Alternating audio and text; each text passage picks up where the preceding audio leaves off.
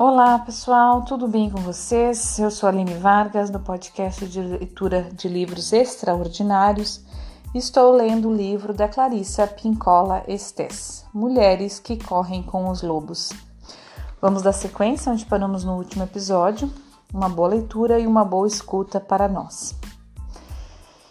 Deixa eu passar aqui só um pouquinho aqui. Vamos começar o subtítulo O Fogo Transformador e a Ação Correta. O urso demonstra enorme compaixão pela mulher ao lhe permitir que arranque um dos seus pelos.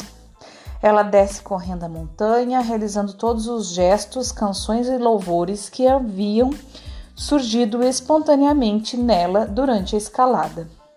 Ela chega, chega correndo à curandeira, cheia de ansiedade. Ela poderia ter dito: Olhe, consegui. Fiz o que a senhora mandou. Resisti. Consegui. A velha curandeira, que também é gentil, demora um pouco. Permite a mulher saboreie seu feito e depois lança ao fogo o pelo conquistado a dura penas. A mulher fica perplexa. O que essa curandeira louca fez? Vá embora, diz a curandeira. Pratique o que aprendeu.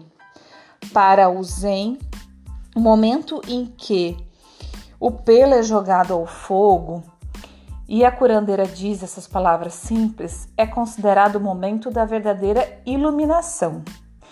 Observem que a iluminação não ocorre na montanha. Ela ocorre quando, com a incineração do pelo do urso da meia-lua, a projeção de uma cura mágica se desfaz. Todas nós enfrentamos essa questão, pois todas nós esperamos que, se nos esforçarmos muito e perseguirmos um objetivo sagrado e elevado, chegaremos a algo, alguma substância, algo material que de repente tornará tudo perfeito para sempre. No entanto, não é assim que funciona. Funciona exatamente da forma descrita na história. Podemos deter todo o conhecimento do universo e ele se reduz a um ponto: praticá-lo. Ele se reduz a voltar para casa e implementar passo a passo, passo a passo o que sabemos, com a frequência necessária, pelo tempo que for possível, ou para sempre, a opção que predominar. Dá tranquilidade saber que, quando estamos com a raiva fervendo, sabemos o que fazer com, com exatidão e com a habilidade de quem conhece o ofício. Aguardar, soltar as ilusões, levar a raiva para uma escalada na montanha, conversar com ela, respeitá-la como mestra. Essa história nos dá muitos sinais muitas ideias a respeito de como atingir o equilíbrio, criar paciência, ser gentil com o ser furioso e lhe dar tempo para superar sua raiva através da busca e da introspecção. Existe um velho ditado: Antes do Zen, as montanhas eram montanhas e as árvores eram árvores. Durante o Zen, as montanhas eram tronos dos espíritos e as árvores eram as vozes da sabedoria. Depois do Zen, as montanhas eram montanhas e as árvores eram árvores. Enquanto a mulher estava na montanha, aprendendo, tudo era mágico. Agora que ela desceu da montanha, o pelo supostamente mágico foi queimado no fogo que destrói a ilusão. E chegou a hora de depois do Zen. A vida deve voltar ao plano prático mesmo assim, a mulher tem o tesouro da sua experiência na montanha. Ela tem o conhecimento, a energia que estava enfaixada pela raiva pode ser empregada em outras atividades. Ora, a mulher que conseguiu se entender com a raiva volta à vida cotidiana com novos conhecimentos com um novo sentido de poder viver vida com maior habilidade. No entanto, um dia no futuro, alguma coisa, um olhar, uma palavra, um tom de voz, a sensação de estar sendo tratada com condescendência, de não estar sendo apreciada ou de estar sendo manipulada contra a própria vontade. Qualquer uma dessas coisas emergirá novamente, e então, novamente, a mulher se incendiará. A raiva residual de antigas feridas pode ser comparada aos efeitos traumáticos de um ferimento por estilhaços. A pessoa pode conseguir catar praticamente todos os pedaços de metal estilhaçados do míssil, mas os caquinhos menores permanecem. Seria de se pensar que, se a maioria foi retirada, tudo bem mas não é assim. Em certas ocasiões, esses caquinhos minúsculos se torcem e retorcem, causando uma dor semelhante à do ferimento original, o ferver da raiva, mais uma vez. Não é, porém, a imensa raiva original que provoca esse jorro, mas hum, são ínfimas partículas dela, elementos irritantes deixados na psique que nunca são completamente eliminados. Eles causam uma dor que é quase tão intensa quanto a do ferimento original. É assim que a pessoa se retesa, temendo o golpe violento da dor e, de fato, gerando mais dor.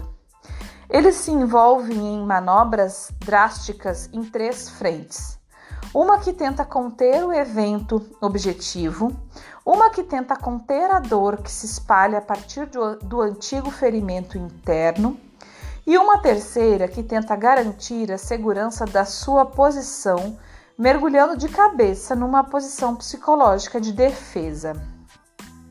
É demais pedir a um único indivíduo que enfrente o, que enfrente o equivalente a um bando de três e tente nocautear todos eles ao mesmo tempo. É por isso que é imperativo parar no meio de tudo isso, recuar e procurar a solidão. É demais tentar lutar e lidar ao mesmo tempo com a sensação de que se foi atingido nas vísceras. A mulher que escalou a montanha retira-se, trata do evento anterior em primeiro lugar em seguida, do evento mais recente, toma decisões acerca da sua posição, sacode o pelo, ergue as orelhas e volta a aparecer para agir com dignidade. Nenhuma de nós pode fugir inteiramente da, da nossa história. Sem dúvida, podemos mantê-la num segundo plano, mas ela está ali do mesmo jeito. No entanto, se você quiser agir em seu próprio benefício, você superará a raiva e acabará se acalmando e se sentindo bem. Não perfeita, mas bem. Você será capaz de seguir em frente. Ficará para trás o tempo da raiva em estilhaços. Cada vez, cada vez que você lidará, cada vez você lidará melhor com ela pois saberá quando chegará a hora de voltar a procurar a curandeira, de escalar a montanha, de se livrar das ilusões de que o presente é uma reapresentação exata e calculada do passado. A mulher lembra-se de que pode ser feroz e generosa ao mesmo tempo. A raiva não é como o cálculo renal. Se esperarmos tempo suficiente, a dor passa. Não e não. Você precisa tomar a atitude correta, só assim ela passará e sua vida será mais criativa. Agora, um outro subtítulo: A raiva legítima. Ofereça a outra face, ou seja, ficar calada diante da injustiça ou da desconsideração é uma atitude a ser avaliada com muito cuidado. É uma coisa, é uma coisa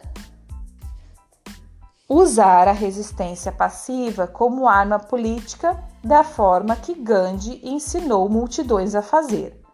Já é bem diferente o fato de a mulher ser incentivada ou forçada a se calar para poder sobreviver a uma situação insuportável de poder corrupto ou injusto na família. na comunidade ou no mundo. As mulheres, nesse caso, são isoladas da natureza selvagem e seu silêncio não é de serenidade, mas representa uma enorme defesa para não sofrer violência. É um erro que os outros consideram que, só porque a mulher está calada, isso quer dizer que ela aprova a vida que leva. Existem ocasiões em que se torna imperioso liberar uma raiva que abale os céus Existe a ocasião, muito embora ela seja rara, um dia decididamente ela aparece para se liberar todo o poder de fogo que se tem. É preciso que seja em reação a alguma ofensa grave, que tenha peso e ataque à alma ou espírito. Todos os outros caminhos razoáveis para a mudança devem ser tentados primeiro se eles fracassarem, teremos de escolher a hora certa. Existe, sem a menor dúvida, a hora adequada para soltar a raiva a todo vapor. Quando as mulheres pre prestam atenção nos, ao self instintivo, como o homem na história que se segue, elas sabem quando chegou a hora. Intuitivamente, elas sabem e agem de acordo. E isso é certo certíssimo. Essa história vem do Oriente Médio. Versões dela são contadas pelas sufis budistas e hindus, pelos sufis budistas e hindus. Ela pertence à categoria da história que trata da realização do ato proibido ou censurado com o objetivo de redimir a sua vida. As árvores ressecadas. Essa é a história, gente. Acho que vai dar para eu ler a história, ela é curtinha, vamos lá. Era uma vez um homem cujo temperamento irracível lhe havia custado maior perda de tempo e de bons amigos do que qualquer outro aspecto da sua vida. Ele se aproximou de um velho sábio, vestido em farrapos. Como vou poder um dia ter controle sobre esse demônio da raiva? perguntou-lhe. O velho recomendou ao homem que se postasse num oásis seco bem longe do deserto, que ficasse ali sentado entre as árvores ressecadas e que puxasse do poço a água salobra, salobra para qualquer viajante que por lá passasse. E o homem, no esforço de dominar a raiva, partiu para o deserto, para o lugar das árvores ressecadas.